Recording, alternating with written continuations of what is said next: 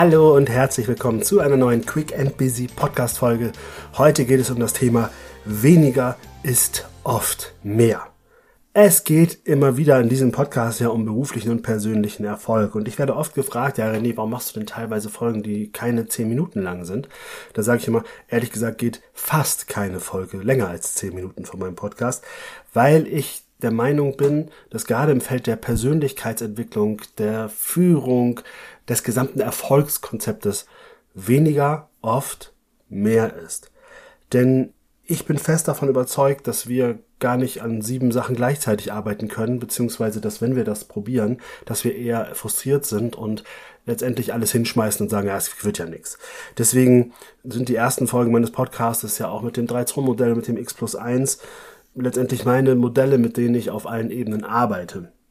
Denn für mich als Führungskräftecoach oder überhaupt als Business Coach ist es das A und O, die Menschen nicht in die Frustration zu schicken, sondern sie an den Rande vielleicht ein Stück weit zu bringen, aber dass ich sie dahin begleite, dass sie selbst erleben, dass sie selbst erfahren, dass sie die Dinge handeln können, wenn sie sich trauen, sich zu stellen. Und deswegen bespreche ich heute mit euch, dass weniger oft mehr ist.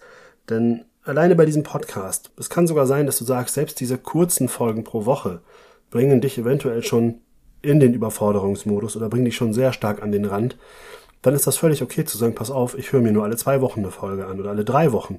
Aber dafür setz sie um. Also das Umsetzen ist das Spannende. Ne? Das ist natürlich immer cool, wenn wir uns berieseln lassen. Natürlich geht es nicht darum, dass jede Woche jedes Thema, jedes Tool, jede Methode, die ich dir vorstelle, für dich auch tatsächlich der richtige oder die richtige sind. Aber such dir zumindest, wenn du was hast, das raus und bring es in die Umsetzung. Und deswegen möchte ich dir ganz konkret auch sagen, es gibt unzählige Tools der Persönlichkeits- und Personalentwicklung. Und du brauchst sie überhaupt nicht alle kennen. Du musst sie überhaupt nicht alle ausprobiert haben. Aber wenn du zwei oder drei Tools hast, die dich persönlich nach vorne bringen, die dir helfen, dann setze diese bitte einfach regelmäßig um. Integriere sie in den Alltag, ritualisiere es, das umzusetzen. Dann ist es mir egal, ob es ist, dass du sagst, ich visualisiere mir immer Ziele an der roten Ampel, wie in der Podcast-Folge die rote Ampel Challenge, oder ob du sagst, ich nehme die vier Lebensbereiche und stelle mich da alle zwei Monate neu auf. Oder ob du sagst, ich mache X plus 1 oder ich mache die Pomodoro-Technik oder ich mache aktiv statt passiv. Es gibt unzählige Angebote, die ich dir schon gemacht habe und die dir auch andere machen. Bitte lass dir aber niemals einreden, dass du quasi das alles beherrschen musst oder alles können musst und vor allen Dingen, dass du auch alles anwenden musst, damit du beruflich und persönlich erfolgreich bist. Das ist überhaupt nicht so. Wie gesagt, zwei bis drei Tools in der regelmäßigen Anwendung werden bei dir einen Wahnsinnseffekt auslösen, wenn du dranbleibst. Ne, das Dranbleiben ist natürlich das A und O. Ne, es braucht immer Mut, um anzufangen, etwas zu tun, um es wirklich zu machen, diesen ersten Schritt zu wagen. Und danach braucht es eben auch Disziplin. Nämlich die Disziplin, dass du es im Fokus behältst.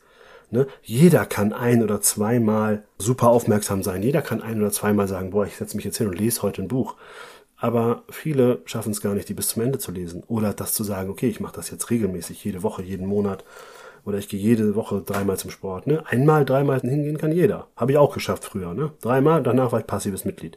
Weil ich eben nicht die Disziplin hatte, dran zu bleiben. Ich war zwar mutig, mich anzumelden, aber die Disziplin dran zu bleiben, die fehlte mir. Deswegen auch hier immer wieder. Weniger ist oft mehr, aber wenn du dich für etwas entscheidest, dann ziehe es auch eine Weile durch und reflektiere, ob es dir gut tut oder nicht. Wenn es dir nicht gut tut, dann kannst du damit aufhören. Sehr gerne sogar. Auch von mir aus mittendrin. Aber nicht gleich am Anfang.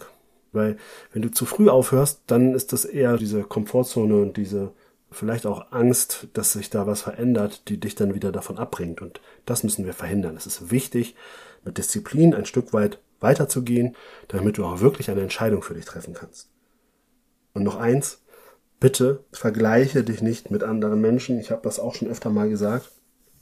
Wenn du unbedingt Vergleiche brauchst, dann vergleich dich mit dir selbst.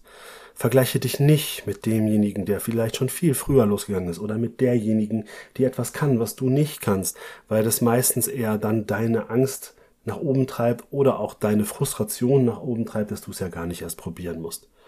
Ne? Stell dir immer die Frage, sind die vielleicht schon vor mir losgegangen, dann ist auch klar, dass sie weiter sind. Aber wenn du dich vergleichen willst, vergleich dich mit dir selber, vergleich dich mit deiner Challenge der letzten Woche. Überleg, wie kannst du diese Woche besser werden? Wie kannst du das mit dir selber aufnehmen? Das ist ein gesunder Vergleich. Ansonsten bitte, bitte verbanne es, denn Vergleiche führen immer dazu, dass wir eher in die Passivität und in die Frustration geraten. In diesem Sinne, such dir jetzt deine zwei bis drei Tools aus. Höre dir vielleicht auch nochmal alte Podcast-Folgen von mir an. Denn ganz ehrlich, das mache ich sogar selber. Ich höre meine Folgen auch immer mal wieder selbst. Und zwar nicht, weil ich mich gerne reden höre, sondern weil ich denke, ach guck mal, da habe ich aber Schlaues gesagt, Mensch, da muss ich nochmal überprüfen, ob das gerade für mich auch relevant ist. Denn auch ich arbeite in der Regel nicht mehr mit zwei oder drei Methoden, die ich regelmäßig integriere, was aber nicht heißt, dass die anderen nicht temporär für mich auch mal gut sind oder auch mal temporär eine von meinen Tools ersetzen können. Das ist genau der Punkt. Natürlich ist dein Werkzeuggürtel wird immer größer und immer größer.